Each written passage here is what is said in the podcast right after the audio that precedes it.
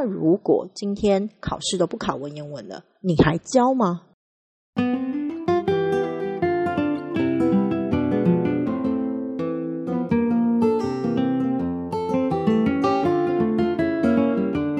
文言文做翻译这一件事情，实际上对我们的脑袋就是非常好的思考训练。西方的哲学的专善，如果是在论，把任何的事情逻辑化，其实东方的哲学是在于悟，对于很多事情的生发感受跟体悟。我觉得重点是那个学习的方式，还是要把它找回来。我觉得它是一种规范，回到它本来舒适以及它本来应该要被教导的方式。很多时候，其实是我们以为孩子不行，或孩子以为他自己不行。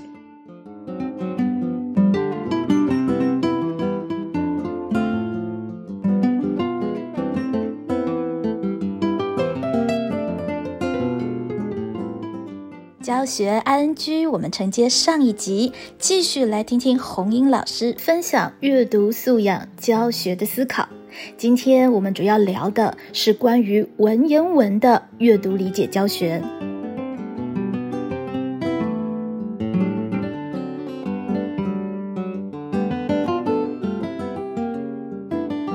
其实，在讲文言文，我最后有一个地方，白话文的地方，我有一个总结，也想要跟大家分享，就是，如果孩子他自己真的天生就不会，那。他怎么去找到关键句？嗯，那我自己的方式是透过问题的设计，然后引导他。也就是说，我问题设计的目的很大一部分是要他去找出关键句，等于是帮他搭音架就对了。对，当然帮他搭音架，这是一种方式。但实际上后来我也开始去实验不搭音架，嗯哼，就是比如说。让孩子做一个段落摘要，嗯，然后我的方式就是来，请你先找到你觉得这个段落里面的关键词跟关键句，嗯，然后接下来呃再去把这几个排列组合起来，变成它的段落大意。好，那这样子的方式去试，孩子找不找得出来？其实一样可以。就是说我我想要跟大家讲的一件事情，就是很多时候其实是我们以为孩子不行。或孩子以为他自己不行，嗯，可是每个人当你要他找的时候，他那一件他他都还是会，你知道很直觉的下去找。你只要下一个指令，他就下去找。那在某种程度上，不管对或错，他先找了。对，那我们再通过讨论，因为其实呃，在讨论的过程之中，孩子会形成模仿，是，就是说大家一起把自己的想法抛出来。他也许他找的是错的啊，有些对，有些错。那他借由别人，他他会看哦，我找到的是这个，那那个人找的是那个，哎，那为什么他会找到那个？其实他会去模仿别人的思考方式，而且在一个有差异的状况之下，彼此比较，其实反而比较容易去精准化。对，没错，他其实是去模仿别人的思考。只要能够抛出来，然后一直这样练习，一直这样练习，到最后，连那一些其实最不精准的孩子，他都可以，你知道，潜移默化去学到别人那种所谓精准的思考方式，然后慢慢的他就会找了。对，所以我觉得重点啊，就是包含老师，包含孩子，都不要相信，都不要觉得自己不行。你真的就是。你就刚开始瞎找都没关系，然后呢，可能是一个哎，刚开始觉得自己不行，然后突然发现哎，其实我也没那么差，这样，然后就哦，原来我也是很有潜力的，这样，我会一直鼓励大家相信自己，或者是相信孩子啦，就是真的就是去找找看。这是第二个方法，更重要的一个优点就是说，有的时候我们帮他打音架，他其实也会依赖这个音架，觉得只要老师不打我音架，我没找出来，那那是自那是很自然的。可是，当他自己去尝试之后，去建立起那个信心，哪怕是一开始是有一个摸索试错的过程，他真的相信自己做得到的这一个东西之珍贵啊，才是他真的带着走的东西。真的，真的，其实我在我自己的线上课也是有花一些时间性，就是花一些话在鼓励孩子。其实我们每个人。或多或少都会有那样子的一个历程，就一刚开始你都觉得自己不行，但是被迫去做的时候，突然呢潜能开发。对，我们要突破的反而是那个他怕的心法，怕自己做错的那个心心情，或者觉得自己不行的那样子的一个感觉。那有的时候真的好。也许一刚开始他以为自己是零分，后面就算他只要发现自己还有五十分，那也是一种成就感啊，对不对？而且其实教学日常珍贵的地方，就是它真的是日复一日的，它不是一个夏令营或者是一个短期的呃短期的见面演讲。老师其实有，尤其国中又不用分班，嗯，尤其国中又不用分班，他其实是会有。至少至少两年乃至到三年的时间，他去重复练习，我们才发现，其实不是说现在会或不会这不重要，重要是要练功啊！就是你真的要把思维去磨得足够精准，他是真的必须要练功的。他他不但是要反复，而且他真的是要刻意练习的。对。就是我们以前会以为国文就只是一个感发性的东西，但是确实，我们如果呃要把东西的理解是到一个一定程度的精准，以及去看懂那个逻辑脉络的话，事实上是需要花一些功夫。但当然，花了功夫了解之后，也不是我们未来看到任何东西都要做这样的区别，或是像那个会考考题一样，就是哪个主旨正确，不是？它也是到后来要是被我们忘掉的东西。但是，当我们已经习惯性比较精准的去。理解文艺的时候，我们再去进行讨论，或是其他的感悟生发，它就绝对不会是乱无章法的状态了。没错，其实这个部分我也有在跟其他老师讨论的点，就是说，呃，实际上有一些方式吧，你只看关键，你只看重点，哈，那样子去诠释讨论，呃，够不够？其实我觉得还是不太够了，就是说。它作为选择题的时候啦，有的时候这样子的解题技巧也是逼不得已，所以呃，我自己还是比较喜欢，当它变成问答题的时候，它其实可能就开放很多诠释空间。我个人还是比较喜欢这样子的一个一个方式。然后大家是可以在大家各自的问题里面去开展有味道的讨论的。对对对对对，我觉得那是一个更丰富的历程。对，所以我把它出成这个问答题，那也还有包含有一个评量的机制。而且我有看到 喜悦树真的是很了不起，还有做到线上批改服务。针对家长啊，就是对啊，可以想象一下，就是家长可能觉得书不错，但是他就是没有办法去做批阅嘛。对，那他也不知道，对他也不知道说，哎，就是虽然有正确答案，可是他孩子当他孩子的答案可能跟正确也不是正确，就是参考答案落差很大，那他没有办法去评量这样到底是对还是错的时候，就是当然还是要专业的协助了。而且这根本是个 bonus，如果是有。真的有心的家长或老师，透过就是这个专业的批改，他还可以偷学哦。原来这个理路是这个样子，是没错。我们最后会录一个完整的影，然后包含说，哎，你这个各个题目，然后你整个其实题目一做多，我们就知道这个孩子的思维盲点。嗯嗯，就他其实他思考习惯在哪一个方向去转，那我们要怎么样去调整？或者他现在阅读理解能力怎样？那我们可以怎么样？就是再去呃。更进一步的延展它，这样子对。那其实像这一些，我们就可以给出更精确的建议。这样刚刚好，今天我上的课呢，就是上到庄子的庖丁解牛。我觉得其实我们重新再看重这个阅读分析，尤其是国中部分的这个部分，我会觉得它有点像是那个庖丁讲到的第二个阶段。他说他一开始解牛的时候啊，是是看到的无非全牛。好，一句话就是一句话，完全就是不知道怎么拆解的。到了第二个阶段呢，所见非牛，他看不到牛了，他看到的都是纹理跟肌理。那有时候我们就会觉得，你你把文章拆成这样，那还有什么味道呢？我猜测有蛮多老师是会有这样的想法的。就像是你看一只牛，呃，如果你是一个专业的屠呃专业的那个屠夫的话，你看到的可能不是我们一般看到的牛，你看到的可能说啊，这个是肩胛骨，这个是菲力，对不对？这一块油最多。等等，你看到的最好吃的，对，但但是我们当然不是要学生停留在这个境界，就是看到一篇超感人的文章，他就要开始说啊，这是论点，这是正例，这是反例。可是我们得要有这个过程，让他们看懂这个文理之后，他未来再去感发说，哇，这篇文章写的真感人，他让我想到了我什么样的思考跟脉络的时候，他是真的是理解作者的意图，然后再去延伸出去的。是，那最后就要达到一个观之止而神欲行的一个阶段，事实上才是真的又重新对于文章，我们可以产生更高品质的享受。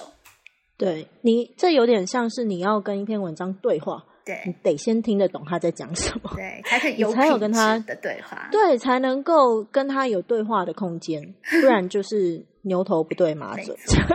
好，我我们来讲那个可能是学生更害怕的文言文的部分，尤其是对国中生来说。嗯嗯，对这个部分，口音老师蛮特别的，是对于翻译这一件事情的重新放在教学。口音的书里对于这个翻译的教学运用，倒是让我有了一些不同的触发跟思考。你可以来聊聊这个部分。其实会提出这个翻译的原因，是因为说真的，在国中的教学现场，大部分老师都是不会让孩子直接翻译的啦。都是翻译给学生听吗？对，就直接翻译给学生听，或者是直接透过翻译来教学。你知道，在国中端最常见的一种状况，就是老师把翻译写在黑板上之后，让他让孩子把翻译抄下来。真的吗？对，这就这真的是这样，真的是这样。我我没有在乱讲，所以我我其实有去呃，我很多时候会去做。就是讲到文言文翻译的时候，到一间学校讲，我都会问老师说：“老师，你们有多少人会真的带孩子去做翻译？比例很低的。”是哦，所以老师都是习惯全套式服务，就直接翻译给他，然后请他抄录下来。对对对对对，就是有会有各种不同的方式啊。那有一些你知道更好的老师，可能翻译还直接印给他，这 样服务周到。如果印给他，请他在里面 圈选或干嘛做一些加工，那可能就。就有趣一些，然后，然后可能在里面思考跟学习的空间就会更大一些。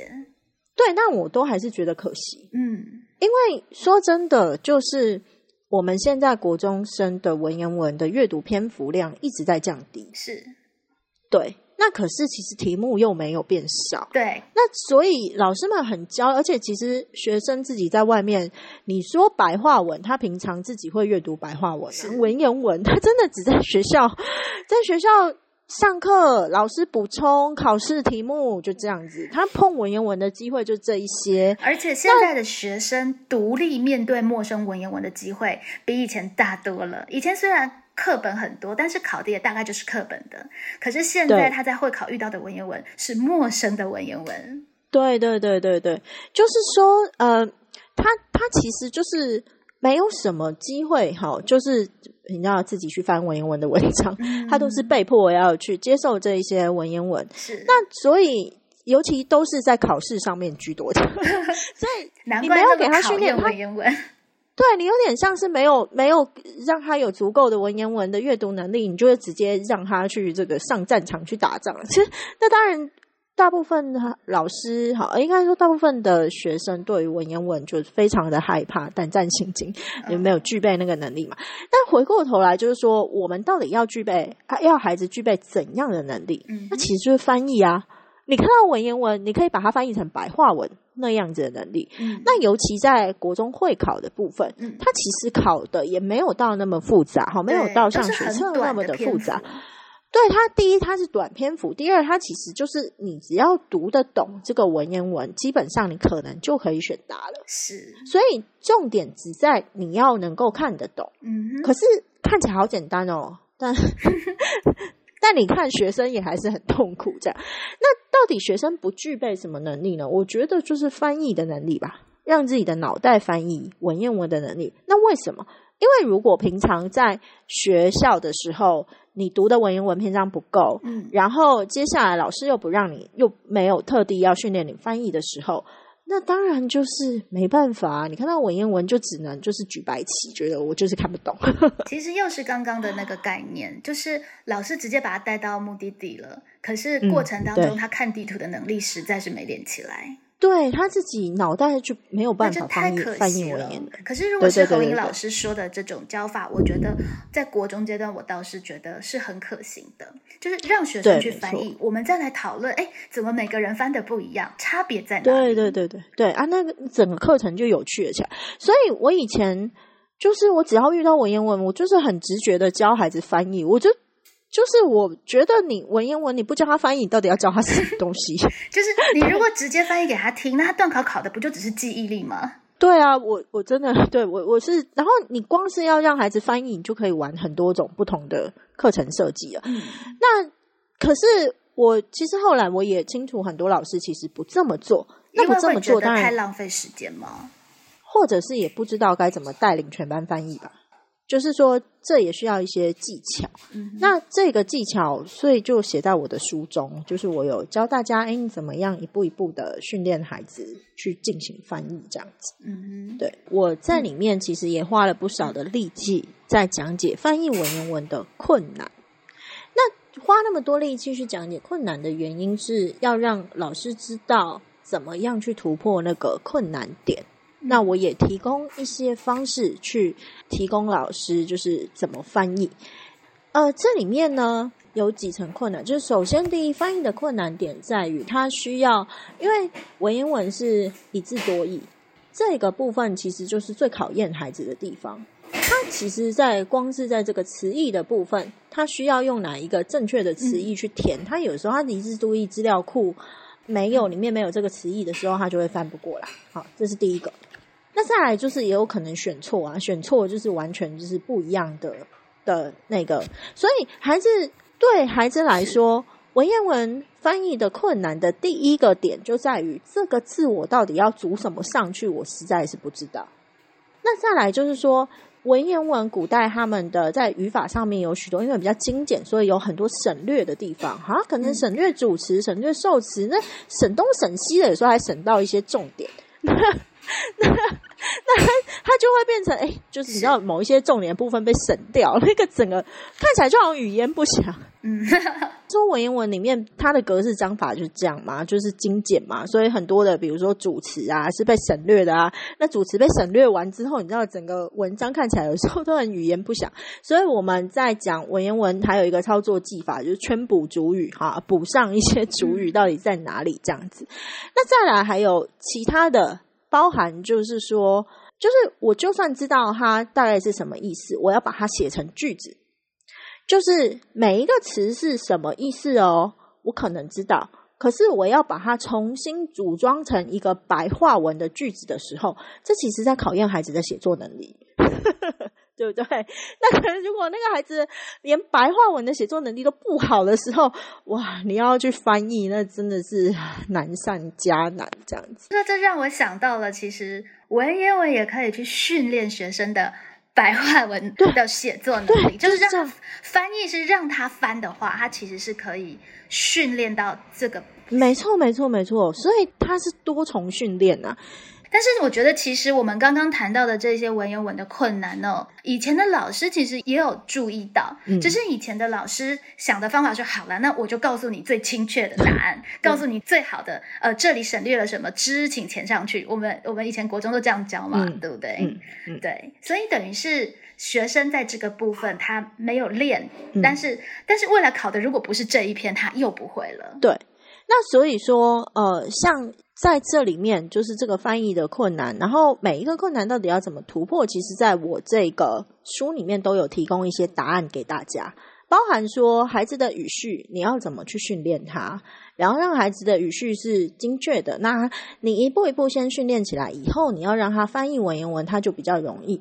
那当他会翻译文言文，其实我们脑袋也没有那么笨啊，你真的让他自己练习去翻译个一次、两次、一篇、两篇、三篇的。说真的，他就知道要怎么翻译，他那个所谓的文言文语感就会提升，然后他就可以就是要练，对他的这个能力就可以迁移到其他的文言文，他的脑袋就会翻译了嘛。所以，其实我觉得我们今天很重要的一个厘清是，到底要练学生什么能力？嗯这是我们在思考国中教育的时候，真的可能要重新思考的部分。嗯，如果老师都做好了给他，他其实没有练到他该练的能力，乃至我们可能花了非常多的力气。比方说，我也觉得其实蛮讶异的，但是好像真的是还是常态的，就是老师们其实还是很习惯请学生背注释。是，可能要达到的目的有点像是侯莹说的，因为一字多义很难呢，所以。所以他必须要把这个字精准的意思记起来啊。嗯。可是我们必须要更仔细的去，呃，真的认真的去评估，到底你请他背下来要练到的，到底是不是他真的需要的能力？是。反倒是你如果请学生多做几次翻译，那他每次为了要翻译，他都要自己去看注释，他不小心就把注释给看熟了。是，对对。也许会是一个更好的办法。对，所以其实是这样子啦。我现在常常在讲，就是我们真的。在某种程度上，现在的学习你是要训练孩子的脑子，你如果要训练他的脑子的话，实际上是要依大脑他习惯的学习模式去训练孩子，那会更有效益。那举一个例子来说，不管是白话文或者是文言文的一字多义词汇库，它都是在扩充我们脑里面的词汇库的能力。那我们的脑子，它其实怎么扩充词汇库？它不是透过背下来。它是透过多阅，把那个文字放到语境里面，然后它合理的理解。它根据它的前后文，我们的脑袋就会产出一个它可能的词义，然后接下来再多出现几次，如果都是这样子的话，它就会自然的去学到这个词汇的意涵。我们脑袋其实是这样在学习的，不管是文言文或者是白话文，都是这样子在学习。所以多阅读才是。增加他词汇库的根本之道，而不是我要去背注释，还是要背什么东西？对，而且不是他随意的阅读。其实何英老师更诉求的是，你必须要告诉他知其所以然的一个阅读的一个方法。是没错，这个部分就是在讲到翻译的另外一个很有实质功能的地方。因为实际上吧，文言文阅读呢，我记得我之前去。跟老师们分享的时候，我都会问老师们说：“哎，老师，你们就是觉得现在为什么孩子要念文言文？就是文言文教学的目的，以及孩子阅读文言文的目的在哪里？”那老师们都会说：“考试啊。”这时候我就会再多问一个问题，我就会问老师们说：“好，OK，那我再问你们哦，那如果今天考试都不考文言文了，你还教吗？”这其实是一个更加深入的问题，就是说，是。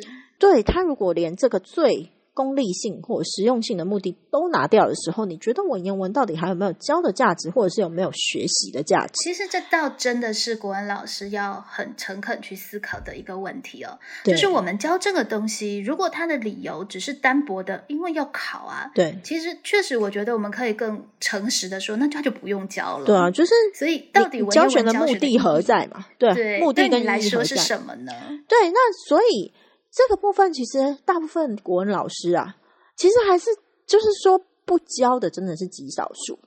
那当然，大家可能会开始有点犹豫。那个犹豫可能是大家也没有想过，对不对？那我觉得愿意去想也蛮好的。这样，可是起码身为一个国文老师，他不会直接放弃这一科，就觉得那我就不要教了。这样子，也就是文言文除了考试的目的之外，它应该有。许多更深层的用处，但更更深层的用处，其实就是说，呃，我们看得到，学生也不一定可以看到。那或者是说，放在现在的许多生活层面上，好像也不一定有什么直接或什么样的用处。这样子，对对，所以我那个时候啊，我就有跟大家分享，就是对我来讲，文言文有一个很直接而且非常实用的目的，在于文言文。做翻译这一件事情，实际上对我们的脑袋就是非常好的思考训练。这点我觉得是蛮重要的，因为其实文言文跟白话文，它虽然用的字是一样的，可其实它在逻辑上以及功用上，确实是有还蛮明显的不同。没错，没错。这个我在我的书里面有做比较深入的论述，因为其实文言文跟白话文是两种不同的文字表达方式。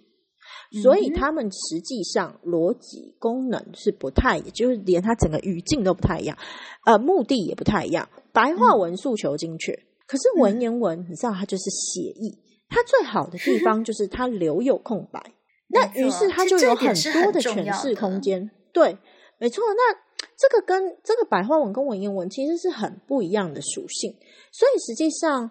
我们去学习文言文的时候，我们也像是脑袋，你知道，就进入了另外一种模式。而在文言文的学习里头，它有更多层次的东西。就举一个例子来说，比如说，它对于感受力跟想象力的启发，是比白话文更直接的。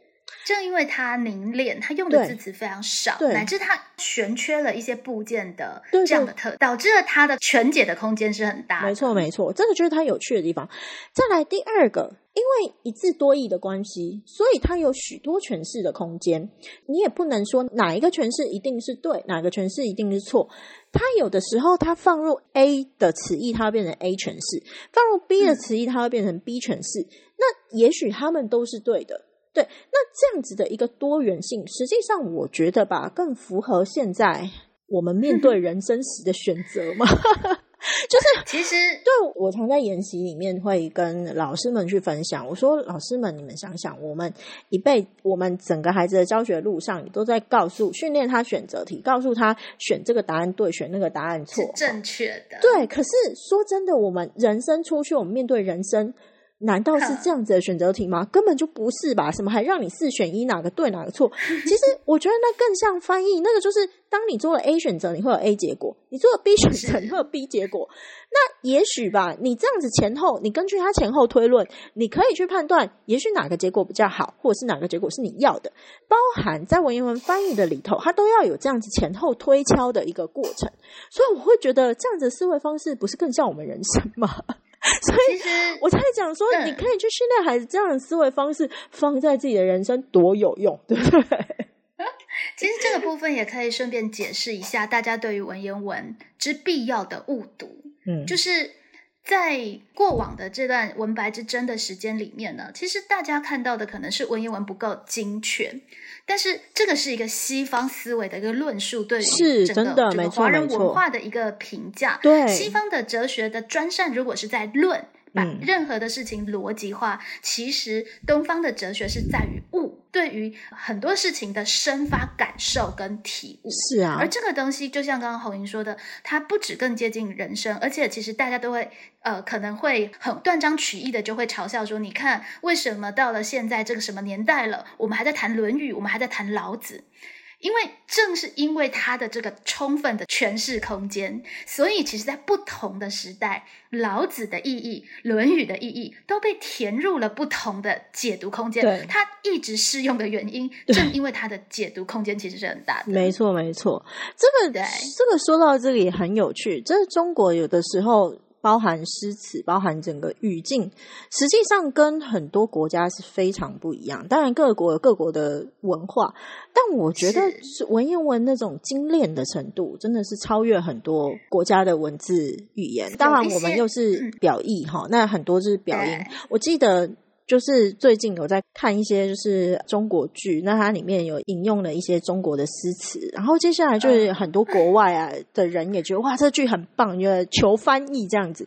那可是你知道，当他翻译成那个怎么翻都不对，对我真的是要笑死了，就觉得哇塞，可以这么翻。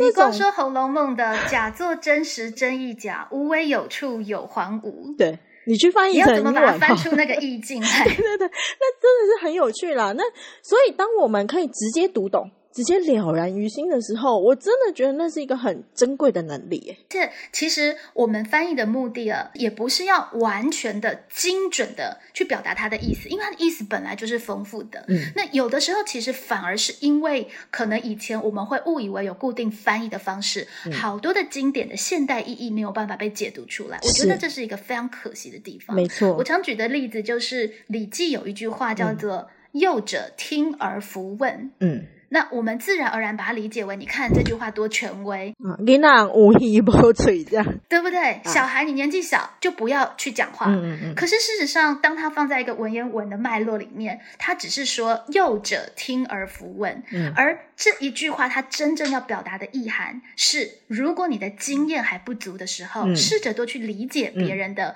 意思，多观察，不要急着发表意见。其实我们刚刚讲的嘛，在你没有充分理解之前，请你先不要说话。其实这是合理的。嗯，只是刚刚好在过往的情境里面，嗯，真的年纪小，他的经验就小。比方说，我们世代务农，那可能真的年纪小的人，他的务农经验就没有长辈好，所以你多听前辈的话有一定的道理。嗯，可是这个幼者，如果是加入了韩愈诗说那个“闻道有先后，术业有专攻，无贵无贱，无长无少”，嗯，其实它就有了现代的意义。嗯，如果你在这个领域行业，你的能力稍微少一点的时候，你可能先。试着好好去听别人的说话，是。比方说，在网络这个部分，其实可能有一些父母长辈，他可能是比较不专业的，不要第一时间就说啊，这个没用啦，这个只是呃残害身心灵。嗯可不可以试着去听？真的会，就这个对眼睛不好。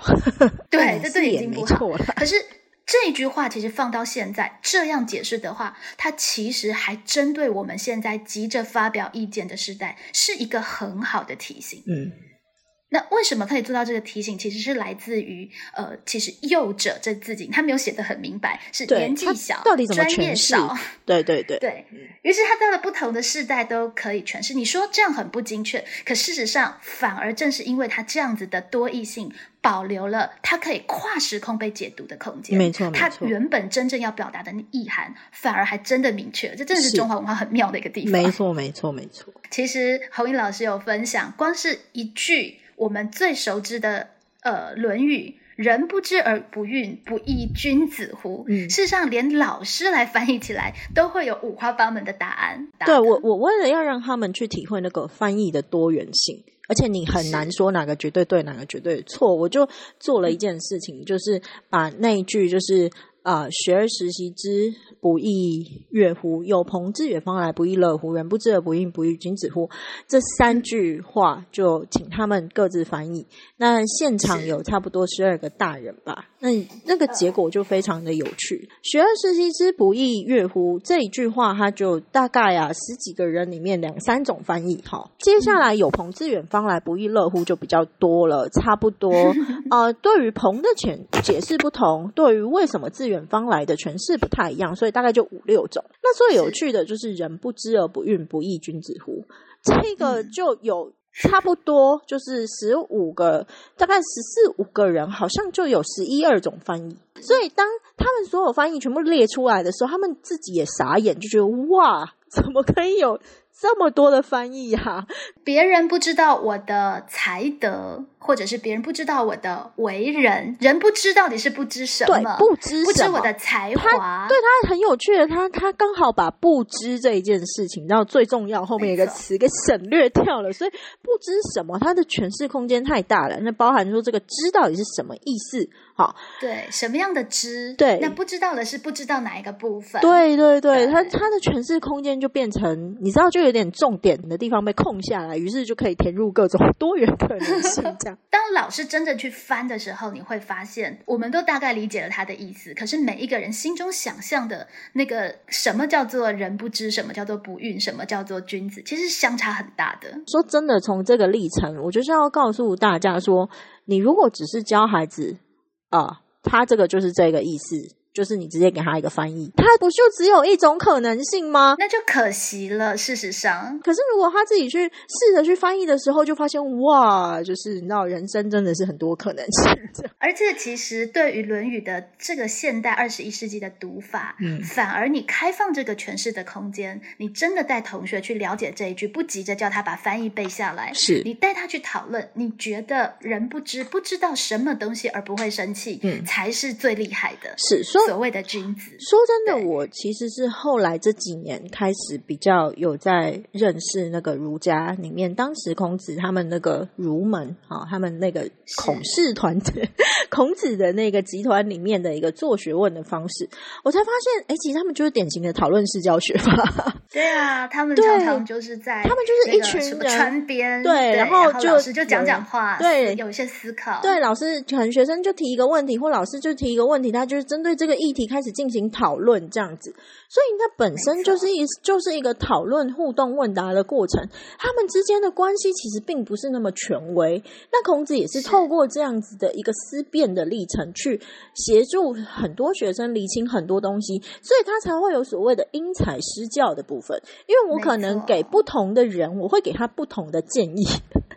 对，尤其我们在面对这种哲思性的文本的时候，嗯，其实他哪一个答案是最精确的，其实真的不是他的重点。对，可是我们从这里触发而思考到的生命的智慧跟价值，我们怎么对它了悟？其实这个是他比较对的一个展开的读法。所以我觉得，其实《论语》本身它就不是一个权威性的教条式的东西。你后来把它视为一个权威性的教条性的东西去运用它，本身就是一种。对我来说，它就是一种错误运用，然后你就会觉得哇，全部都不合理，怎么现在还可以这么权威，说小孩不能讲话？可是他明明可以有不同的诠释的空间。对我，我后来就是真的去理解的时候，我觉得孔子真是冤呐。你真的如果回到当时的一种语境脉络的来来说的话，其实孔子他他没有要告诉你非得要这么做，还你觉得非常的冤枉。无义 无弊无故无我了呀，对，人家就说无敌也无莫也，一之与弊了呀。对，就是说没他他其实那个范围并没有那么的死，对他没有要你非得 follow 某一个什么样的准则不同，它本身就是一个非常灵活有弹性的。一种说法或者是互动方式，所以其实我觉得是后来整个儒学的发展是长这样。后来在科举里，他就被呃定为考试的教材，而且只能读一种版本，叫做朱熹的版本嘛。对，而且可是问题是，其实当时不管是明儒哈，或者是宋儒，他们还是有那个所谓的。就是问学问学啊，他们也还是比较互动式的、讨论式的，并不是那么僵化的，就是那背下来它就是对的，就是也不是那样子的一个学问方式。只要它不是聚焦，只是为了考试，其实它就有很多空间。对对对，所以我会觉得，其实我们今天真的要再重新去学习这些经典的时候，并不是我觉得重点是那个学习的方式，还是要把它找回来。而且真的不是开发新的，它甚至不应该说是创新教学，它是一种规范，回到它本来舒适以及它本来应该要被教导的一个方式。嗯。他本来应该要的那种状态是。今天侯英老师陪我们聊了非常的多。其实侯英老师在这一段时间离开了教育的现场，离开了体制，其实反而又空了一个空间，让他可以更加没有框架的去思考国中教学可以怎么样。而这个部分对于我，呃，就是在高中端的老师也比较可以去知道，哇，国中这一端的这个奠基功夫对于高中的影响之重大呀。是，呃，其实。我红英老师，我我觉得还蛮值得跟大家分享的，还包括他的整个中文人创业的历程。对，就是怎么样带着中文这样子的情怀，然后实际投身业界，然后实际呃去进行一个商业的呃经营，乃至在里面怎么样去做利跟义，对不对？理想跟现实的一个呃权衡跟调度，其实那真的也是一个非常好的一个功夫修炼场所，对吧？呃，是啦，没错啦。我我我当然说真的。因为其实现在也都还在学习啦，只是说在这里面好像就是也玩出一点乐趣跟心得来，就是说，哎，没有说做的很好，但起码现在还是有活下来，有找到一些方式，觉得这是一个有趣的游戏。对，而且其实不见得所有老师都要创业，可是有了这一些分享跟经验的一些触发，或许老师其实在自己的教学现场也会有很多新的想象。所以这个部分我们就期待未来还有机会可以跟红英老师。多多聊聊，然后呢，也在好想畅谈的空中跟大家分享。嗯，好的，没问题。好哦，我们今天教学 ing 主要和大家分享了白话文跟文言文在做阅读素养的时候，它其实不是一个悬空的一个理念，它甚至是可以同时完成我们的教学的理想，真的想教给学生的同时，也把会考这个呃大魔王好就闯关升级的一个大关卡给做好很重要的一个环节。嗯，谢谢红英。老师带给我们这么多的思考，我们期待之后还有机会再听你分享。好，谢谢佩蓉学姐，谢谢大家，我们下次再见喽，拜拜，下次见，拜拜。